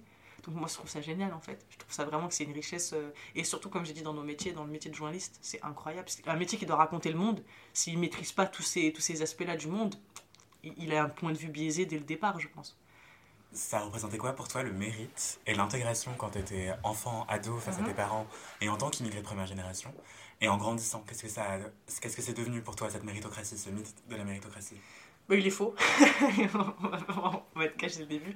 Euh, alors moi, je vais, préciser un truc. Donc moi, je suis immigré première génération, mes parents aussi. Mais il faut savoir que mon grand-père maternel fait aussi partie de la vague qui est arrivée dans les années 70 pour paver les rues. Donc ils sont allés le chercher au Maroc, ils l'ont ramené en France. En fait, lui, il a fait un retour. C'est pour ça qu'on est revenu ensuite. Mais lui, il a fait ce truc-là, de, venir en France les années 70. Et en plus, il m'a raconté la dernière fois, euh, il était sur son lit d'hôpital. Il, est encore vivant, mais il était très malade. Et, euh, et je sais pas pourquoi j'ai eu ce truc de tu as jamais parlé avec lui de, parce que j'ai trop peur en fait. Je sais qu'ils ont vécu, c'est atroce. Je sais qu'ils ont été très mal payés et très mal vus. Et donc je lui ai dit, euh, je l'ai enregistré sur mon téléphone, j'ai un vocal de mon grand-père qui me, qui me raconte et donc, du coup, euh, il me parle euh, de, son arrivée en France. Et en fait, il est venu paver les rues et il s'occupait aussi des égouts. Il fallait aussi boucher les égouts. Et il me disait, euh, quand il y avait des blancs qui venaient travailler, ils restaient même pas une heure parce qu'ils étaient asphyxiés par l'odeur. Et nous, on avait des familles à nourrir, donc on tenait. Il faut imaginer, faut imaginer ça, c'est-à-dire qu'il y avait des gens qui venaient et qui repartaient dans l'heure parce qu'ils supportaient pas l'odeur. Et mon grand-père, il a subi ça pendant 10 ans. Et en fait, quand il te le raconte, tu te dis, wow, waouh, waouh, c'est un truc de fou. Euh. Je pense que mon parcours, c'est juste une vengeance par rapport à mon grand-père. Je pense c'est pour ça que lui, c'est la personne la plus fière de moi, c'est mon grand-père et mon père. Parce qu'en en fait, pour eux, c'est une vengeance des conditions sociales dans lesquelles on les a mis, en fait. Et surtout qu'ils ils ont été exploités financièrement. C'est-à-dire qu'avec la dose de travail qu'ils ont fait, mon père, il construit des maisons quand même. C'est-à-dire qu'il abrite, il construit des maisons dont les gens, les gens vivent dedans, donc ils sont protégés. Et il été payé pendant des années, il a été payé aux alentours de 1500 euros. Pour, euh, enfin, c'est rien du tout, quoi. C'est atrocement, quand je dis 1500 euros, c'est 1500 euros brut, hein. Je, je parle pas de net, ça retombe très vite après. Je trouve ça particulièrement injuste et euh, moi, j'y crois pas à la méritocratie. Je pense que le système scolaire français, il est fait pour valider euh, des savoirs sociaux. C'est-à-dire, il est fait pour valider les savoirs sociaux bourgeois, la manière d'être, de parler, de, de, de, se comporter bourgeoise. À l'école, ce qu'on attend de nous, c'est qu'on se calque sur ce modèle-là, en fait. Parce que nous, réussir, ça signifie changer pour eux, ça signifie pas changer, tout simplement. Moi, pour réussir, j'ai dû changer. J'ai dû parler autrement, j'ai plus d'accent du Sud alors que j'ai grandi quand même 18 ans dans le Sud. Enfin, c'est... J'ai conscience de ça, j'ai conscience des changements que j'ai dû opérer. Et en même temps, pour moi, c'est le prix à payer si, derrière on peut faire, entendre notre voix. C'est jouer du système pour, au fond, euh, voilà, nous-mêmes euh, finir par porter quelque chose de positif. Mais non, moi, j'y crois pas, la méritocratie. Ça se saurait si le travail payé. Combien il y a de talents à qui on laisse pas euh, la chance? Même... Là, je parle juste au niveau des médias. Hein. Regardez la, la, moyenne d'âge et, euh, regardez à quel point ça manque cruellement de diversité. Alors qu'il y a des talents, voilà, la nouvelle génération qui arrive là, moi je suis fan d'elle parce que c'est des gens qui sont sensibilisés au racisme, à l'homophobie, au sexisme. Et c'est vers ça où, que j'aimerais qu'on aille tous. Donc, euh, donc moi, j'y crois pas la méritocratie parce que c'est pas vrai, c'est pas elle, elle fait pas éclore des talents, elle fait juste éclore ceux qui étaient là. De... Enfin, elle ne fait même pas éclore du coup. elle les laisse dans le champ, ils étaient là depuis le début et, et voilà. Mais justement, je veux dire, quand tu étais euh, enfant, ado, est-ce que mhm. tes parents te disaient l'école c'est important Ah oui. Et est-ce que tu ah, t'autorisais à rêver au-delà de. Euh, enfin, pourquoi Sciences Po? Pourquoi t'infliger cette violence? Pourquoi mhm. est-ce que tu t'es dit, faut que je fasse de grandes écoles pour réussir, c'est le seul moyen? Ben parce que euh, l'ennui quoi l'ennui de pas vouloir passer toute ma vie dans un quartier populaire sur un banc et puis ah oui, alors, c'est vrai, j'en ai pas parlé, mais moi j'ai eu un déclic. Euh, c'est-à-dire que j'ai toujours voulu être journaliste, vraiment depuis la sixième. Quand je dis ça, c'est pas un mytho, c'est que j'ai toujours voulu être journaliste. Et en fait, euh, moi, quand j'étais en sixième, il se passe un truc qui m'a. Mais, mais même à l'heure d'aujourd'hui, c'est-à-dire j'ai fait. Euh, je crois que j'ai fait trois mémoires là-dessus, hein. trois mini-mémoires, c'est pas des. en sociologie. Ziad Ebouna, ça m'a traumatisé. En fait, j'ai été traumatisée par Ziad Ebouna. Pourtant, J'étais à 700 km. Apt, c'est là, Paris, c'est euh, plus haut, donc c'est à 700 km. C'est la banlieue euh, du 93, c'est pas la mienne, c'est pas du tout la même, euh, les mêmes configurations. Et pourtant, quand j'apprends ça, quand j'apprends ça, je suis détruite, mais vraiment, de mes petites émotions de meuf de 6 je suis détruite parce que je vois ce que c'est, je comprends très vite que c'est du racisme, et en tant que futur journaliste, je bouffe les médias à longueur de journée. Et j'allume TF1, racaille, racaille, racaille. J'attends ça en boucle, mais en boucle. Et moi, ce que je vois à la télé, c'est des gens, au-delà des émeutiers, et on peut en discuter, mais pour moi, c'était juste de la violence politique, plus que des, émeutes. révoltés. Voilà, des révoltes, exactement, merci. Le mot émeutier, c'était celui qui était utilisé, justement. Mm. Et, euh, et, donc, voilà, justement, au-delà de, de, ces révoltes de nuit, de ces voitures qui brûlaient, des poubelles, etc., qui ont un sens politique, on le rappellera jamais assez, euh, moi, je voyais aussi des manifestations, et je voyais des gens qui me ressemblaient. Je voyais juste des meufs qui étaient en survêtement, comme moi j'étais en survêtement dans mon quartier, et qui étaient en colère qu'on ait tué leur petit frère. Et, je suis fille, unique, hein, j'ai pas de petit frère. Mais qu'est-ce que je ressentais, cette, peine, je, vous le jure, je le ressentais dans mon être et je la ressens encore aujourd'hui. Ziad Ebouna, ça m'a traumatisé. Et, le discours médiatique, le carchérisation, le machin. Et en fait, c'est tout simple. Je suis devant ma télé et je me dis, ok, ben on va être journaliste et on va changer tout ça. Mais du haut de, de ma sixième, parce que parce que je me suis dit, si on ne change pas nous, qui va changer? Si nous, on ne porte pas ce discours-là juste sur les quartiers populaires, qui va le faire? Qui va avoir un regard bienveillant là-dessus? Et, euh, et, vraiment, c'est parce qu'à la télé, je, voyais des gens qui me ressemblaient, et, c'est la seule fois où on nous voyait à la télé d'ailleurs. C'est la seule fois où on parlait de nous, c'était pour ça. C'était pour ça, c'était que pour ça. Et je voyais mes petits frères, mes, petits cousins, pardon, mes petits cousins, ils ressemblent à, à Zied, en fait. Et aussi, dans le, traitement médiatique, en fait, il y avait une... Euh, on n'avait pas le droit, en fait, d'être endeuillé les personnes n'avaient pas le droit de, Voilà, il y avait tout, tout, de suite, tout de suite après, il y avait cette question de. Euh, mais la faute, elle revient vraiment aux policiers. Clairement, il n'y avait pas quelque chose de criminel dans, leur, dans leur fuite, etc. Enfin, il n'y avait même pas le temps que euh, aux familles de, juste. Euh, Comme pour l'affaire Adama, c'est la même chose. Juste derrière, on a essayé d'incriminer. Ben, tous les frères ont été incriminés. Ils ont tous eu des procès dans la, dans la lignée. Et c'est odieux, c'est mm. incroyablement violent. Mm, mm, et, et, moi, c'est venu de là. C'est venu de, de, ce truc de de j'en ai marre qu'on parle de nous en négatif. Et j'en ai marre qu'on parle de nous euh, comme des racailles. J'en ai marre. C'est pour ça que quand je parle de moi, je parle toujours de mes parents et des sacrifices qu'ils ont fait parce qu'on oublie que eux, de base, ils sont venus en travaillant comme des chiens pour des métiers mal payés. C'est ça nos histoires. Nous, euh, par exemple, quand euh, on parle des dealers, on parle de la prostitution en banlieue, etc., on oublie un facteur clé, c'est la précarité. Si vous n'avez pas d'argent, vous allez faire n'importe quoi pour en avoir. Et puis moi, bah, toute ma vie, il faut imaginer quand même le, traumatisme. Mon enfance, c'est de voir mon père rentrer à la maison couvert de, blanc, donc soit c'est du mortier, soit c'est du truc, les mains déchiquetées par les parpaings. Les parpaings, comment on peut ne pas avoir la haine en fait ensuite? Comment on peut pas tomber dans un truc de c'est mes parents, la France est en train d'abîmer mes parents, comme elle a abîmé mes grands-parents dans la colonisation. Donc c'est normal que ce soit des, zones où, où c'est tendu, parce qu'on voit, on voit bien comment ils sont en train d'abîmer nos parents. Et donc, du coup, moi, je voyais ça, je voyais mon père qui regardait ça en rentrant du travail, qui regardait TF1, je voyais son corps à lui, je voyais mes petits cousins qui ressemblaient à Zied, moi, je me reconnaissais dans, dans, les, dans les sœurs qui étaient en colère. Par exemple, même à ça, je me reconnais, pourtant on n'est pas du tout de, la même origine ethnique, et, je la comprends mille fois, sa douleur. Et je la, mais je n'imagine même pas comment une famille doit être dévastée quand elle apprend que son fils est mort par les coups d'un policier. Mais c'est une violence qu'on n'imagine même pas. Personne n'imagine son, son enfant mourir dans ces conditions-là. C'est pas, pas comme ça, c'est pas l'avenir qu'on réserve à nos enfants. Et, et, en plus de savoir que c'est juste lié à une couleur de peau, mais ça doit rendre fou. Enfin, sincèrement, ça doit rendre ouf. Mm. Et elles ont, elles ont beaucoup de, de force, les, les, femmes, les sœurs, les mères qui, qui prennent euh, ça à bras le corps et qui vont dans les rues. Et euh, à ça, ça fait quand même, je crois, ça fait plus de. Ça fait 4 ans maintenant, je crois. Mm ouais, ça fait 4 ans qu'elle est dans la rue et qu'elle se prend des, des, des, trucs policiers sur la figure. Euh, mais bref, moi je trouve ça, euh, ces femmes-là, c'est des héroïnes, vraiment. Il faut vraiment parler comme ça. Et donc, ouais, moi c'est né de ça, c'est né de l'injustice des mots euh, et je trouvais ça injuste. Et, j'avais conscience qu'en fait, fait, avec mon image, je pouvais adoucir les choses bizarrement parce que je suis une femme déjà. Donc quand une femme parle, c'est un côté bizarrement, de manière sexiste, c'est un côté plus doux. Et, euh, je me suis dit que, j'allais essayer de porter ma voix jusqu'au journalisme. Et, euh, je fais souvent des sujets en fait en lien là-dessus, les sujets de prédilection. Euh, par exemple, quand j'ai fait une des enquêtes que j'ai fait en collaboration avec Mediapart et le Bondi Blog, je voulais montrer que même en ayant fait des grandes études, c'est compliqué finalement pour les Noirs et les Arabes de s'intégrer sur le marché du travail.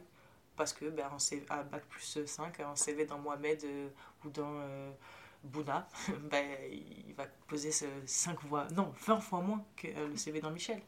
Et donc euh, voilà, c'est une réalité. C'est-à-dire qu'on nous pousse, on nous dit ouais, mais quand vous ne voulez pas sortir de votre quartier, ben ouais, mais quand on en sort, vous ne laissez pas rentrer non plus dans le nouveau milieu. Donc, euh, this is the problem. Moi, je suis bilingue aussi. Mon l'anglais, c'est bon. Vraiment, ça va.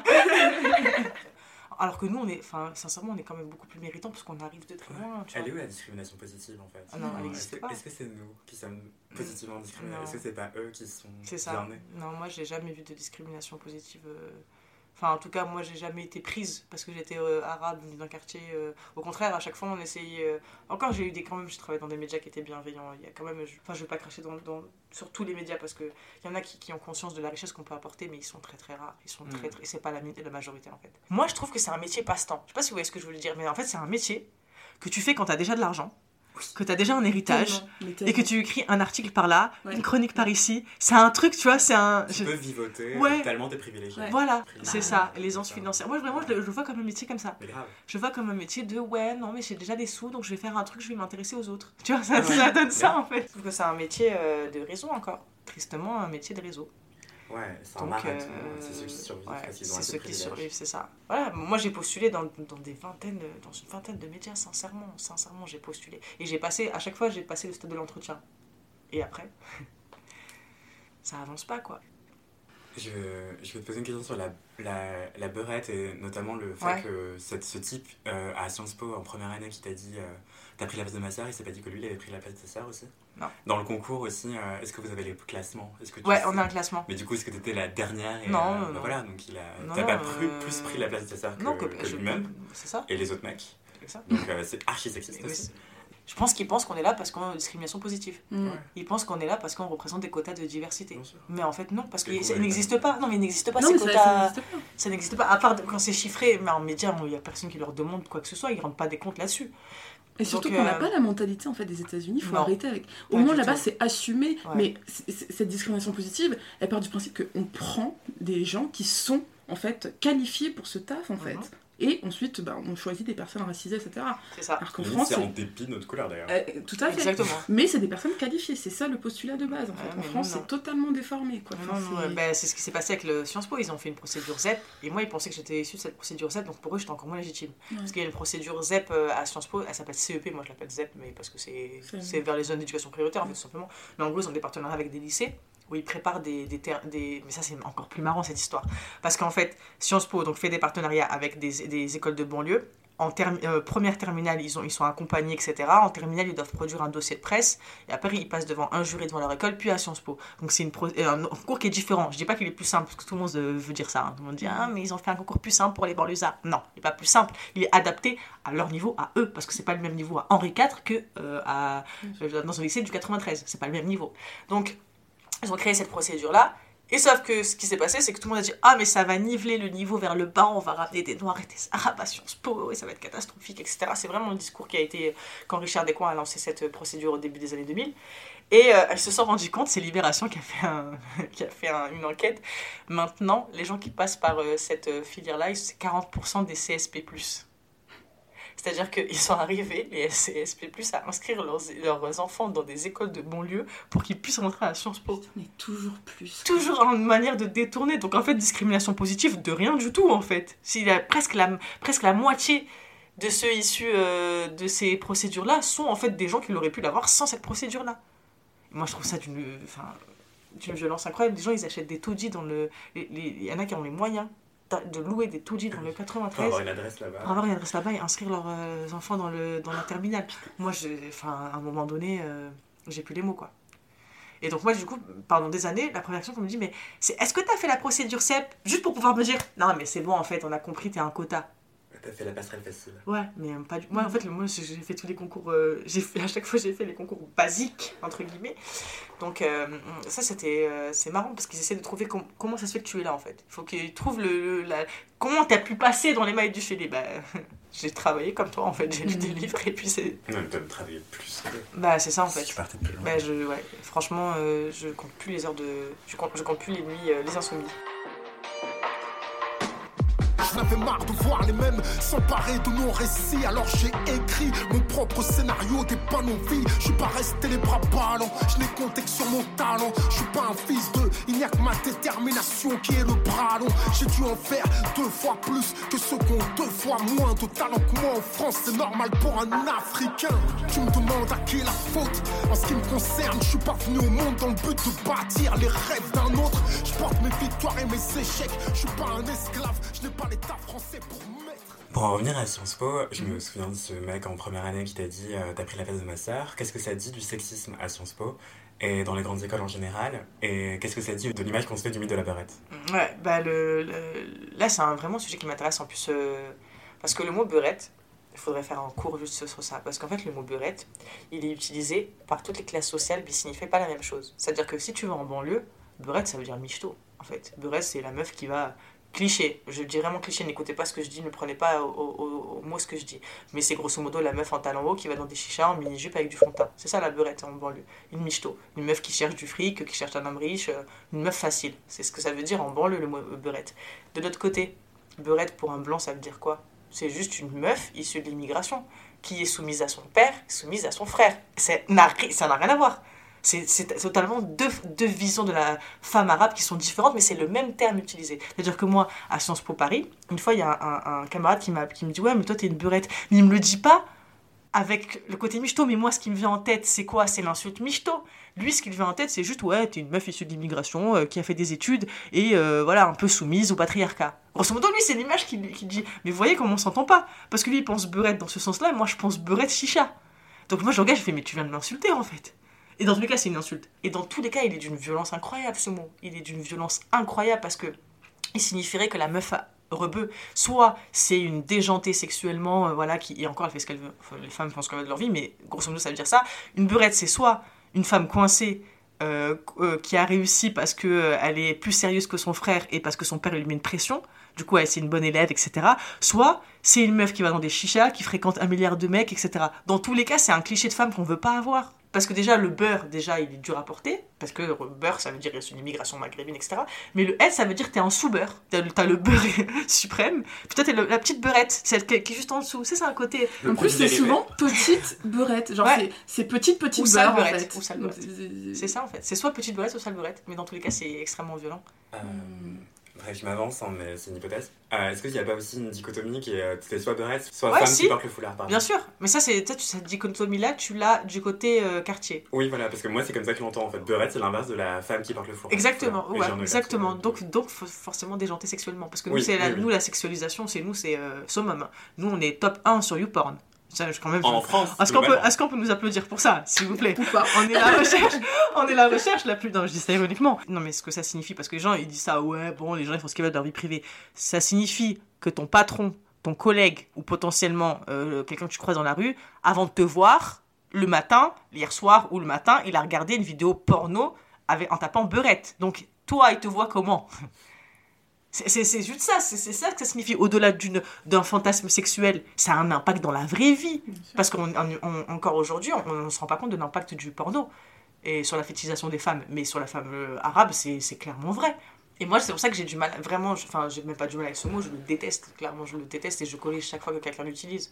Parce que, surtout quand il est utilisé euh, encore plus par les arabes, qui me disent Ouais, mais toi, t'es une beurette occidentalisée ça veut dire quoi? C'est parce que, euh, parce que je suis pas à la maison, parce que j'ai mon appart, parce que j'ai pas choisi de quitter euh, chez moi avant de me marier? Tu vois, c'est. En fait, on a, on a pas. Les femmes arabes, vraiment, et je pense que les femmes noires, c'est pareil, les femmes asiatiques, c'est pareil. Hein. Chaque, euh, chaque ethnie a, ses particularités, mais on n'a pas le droit de vivre notre vie comme on l'entend. On n'a pas le droit. On n'a pas le droit. Et, et ce mythe de la beurette, il est, il est violent, parce que voilà, il fait la distinction entre femmes soumises. c'est-à-dire potentiellement soumises entre guillemets, elles ne le sont pas, mais c'est l'image qu'on veut avoir d'elles, les femmes voilées. Donc je j'aime pas. Je, ce, mot me gêne profondément et je, je le vis toujours comme une insulte. J'ai l'impression que tu es passé par une période de retournement du stigmate où justement tu étais tellement euh, traité de beurette qu'à un moment tu l'as embrassé, tu te dis bah en fait je veux pas m'amuser à éviter de porter des talons, à éviter le maquillage pour éviter de tomber dans ce stéréotype là et je vais juste genre, faire ce que je veux. Et donc, comment est-ce que tu t'entends dans ton genre et ta féminité et euh, avec ce stéréotype de la beurette? Bah En fait, si, si, je porte un survêt, on va me dire racaille. Si je porte une voile, on va me dire soumise. Si je porte des talons, on va me dire beurette dans tous les cas, je vais me prendre quelque chose dans la figure, quoi. Donc autant, euh, autant être moi-même. Euh, mais après, c'est vrai qu'à Sciences Po, j'en ai joué. Hein. Je faisais exprès de leur parler de Audi et de Louboutin. Enfin, c'était. Euh, je, faisais exprès parce que. je sais pas, moi j'aimais bien leur voir leur réaction. J'étais là, ouais, moi mon rêve c'est d'avoir une Audi, de porter des Louboutins. Et, et, encore, tu sais que une blanche qui dirait ça, est-ce que ce serait mal vu? Parce que tu vas à l'Assemblée nationale, elles sont toutes en Louboutin. Et elles ont potentiellement toutes des Audi. Mais elles, c'est classe, ça veut dire qu'elles ont réussi socialement. Mais nous, tu vois une meuf rebeu avec des talons et une, Mercedes, tu vas te dire quoi? Ouais, c'est une euh, voilà, c'est une matérialiste. nous, on n'a pas le droit aux choses comme euh, les autres. Je sais pas comment vous expliquer ça, mais, euh, mais nous, on n'a pas le droit à ça. On n'a pas. C'est vulgaire sur nous. Oui, c'est ça en fait. voilà, c'est vulgaire chez nous. Et ce qui m'a fait rire, parce que il y avait une mariage de, de, ma, de ma pote qui est, qui est rebeu du coup, et on avait acheté des loups-boutins, plusieurs, on l'avait fait en prix groupé, on les avait acheté trouvés sur Vinted. Et on, avait, on s'était acheté des loups-boutins pour le mariage parce que ça allait bien avec nos robes, on avait des robes rouges et ça faisait un rappel. Et, euh, et on les a jamais portés en dehors de ce mariage. et on pourra jamais les porter en dehors de ce mariage. Vous voulez qu'on les porte où? Même si, euh, enfin moi je fais des conférences, si je les porte en conférence, je vais être, euh, enfin la meuf qui parle de populaire, qui a des boutins, ça va pas passer. Si je la porte en soirée, on va me dire ah la beurette, je les porte où? Alors que pourtant, c'est soi-disant euh, le chic à la française, tu vois, c'est des. Aux, États-Unis, elles, se les, elles, se les, les arrachent, les loups-boutins. Enfin, c'est un truc qui est rentré dans le, dans le, le, bon goût mondial. Mais non, moi, si je les porte des loups-boutins, on va, on va penser quoi de moi?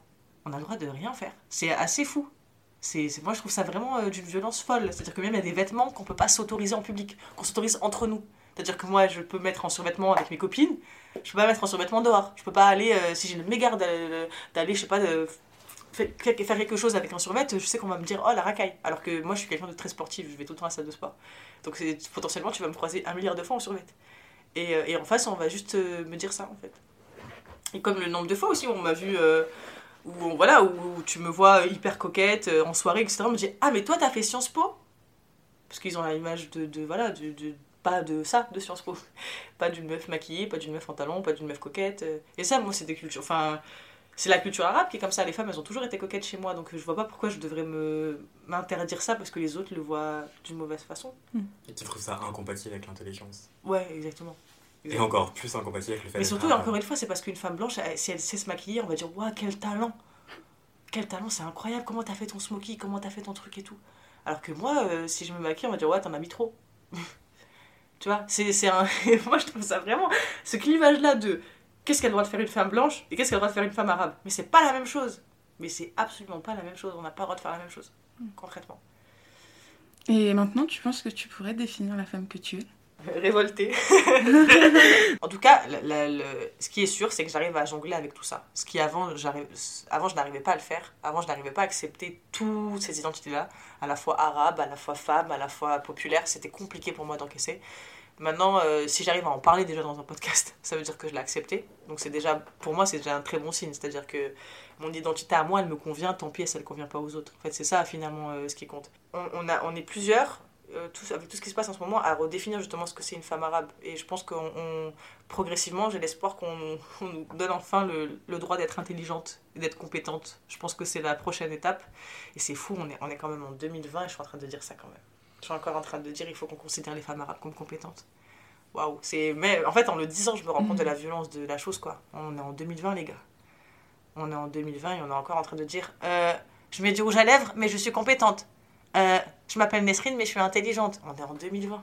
C'est inquiétant. Dans un sens, c'est inquiétant. Mais plus on sera en, nombreux à en parler, et plus. J'ai l'impression quand même qu'il y avait quand même plus de rôle modèle qu'avant. Euh, on parlait tout à l'heure euh, de comme des comme les des milliers de papillons noirs, c'est ça? Mm. On parlait de, de ce livre-là et de, Lorraine. J'ai oublié de citer son nom. Excusez-moi.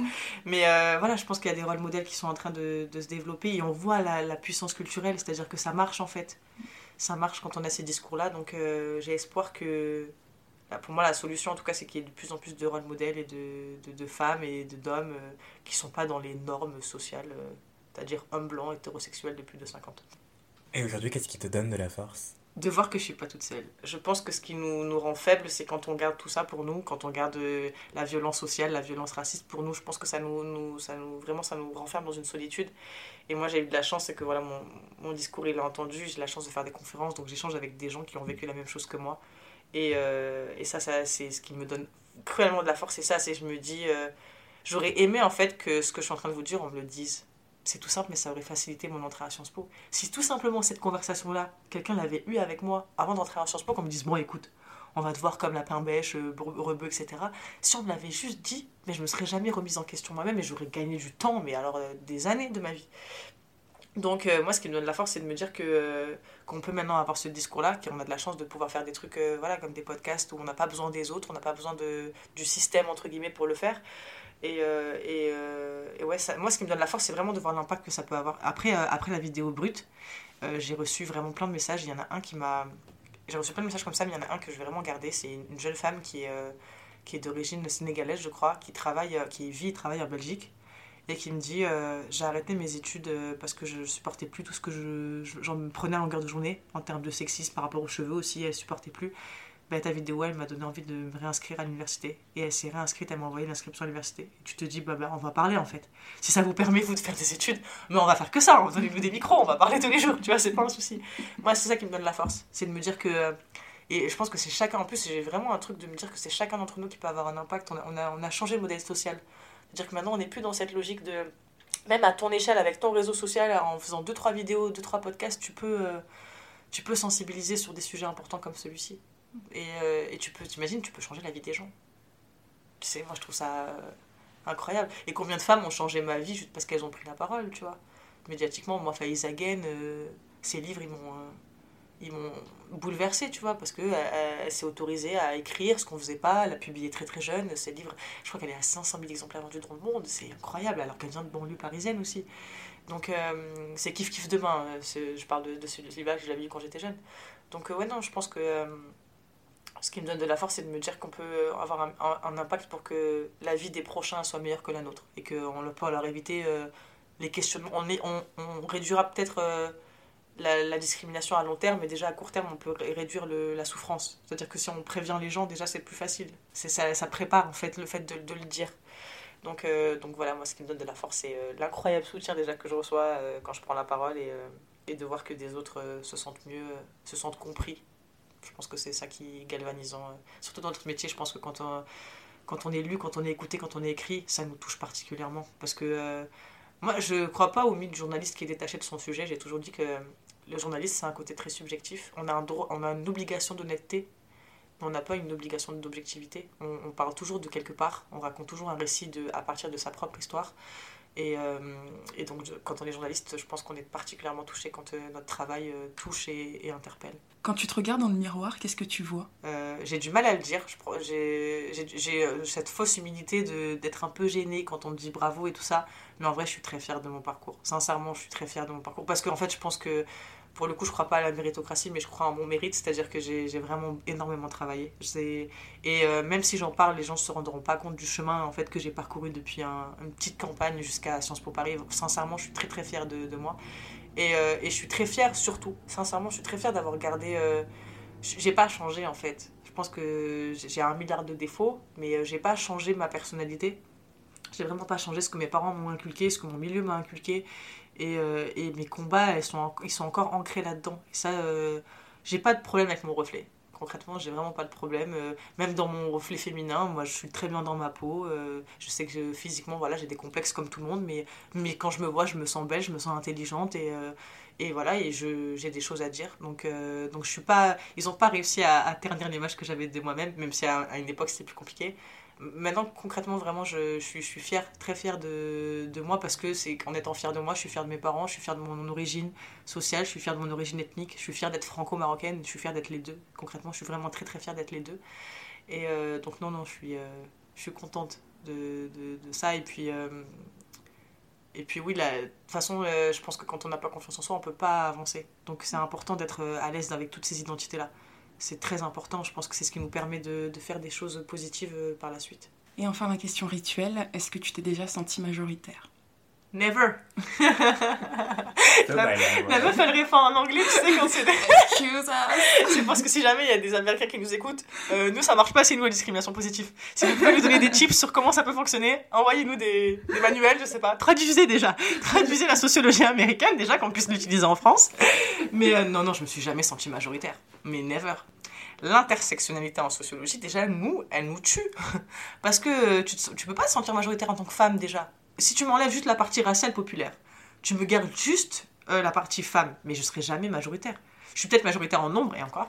Ça ah, si, je suis majoritaire en nombre. Mais alors qu'est-ce que je suis minoritaire dans le reste? Enfin, non, vraiment, le mélange des discriminations. Euh, et quand, en fait, le cumul de pression. Ouais, c'est ce que ça a prouvé en fait. C'est que euh, femmes, plus populaires, plus immigrées, bah, c'est lourd quoi. C'est, ça pèse. Non, non, je me, je me suis jamais sentie majoritaire.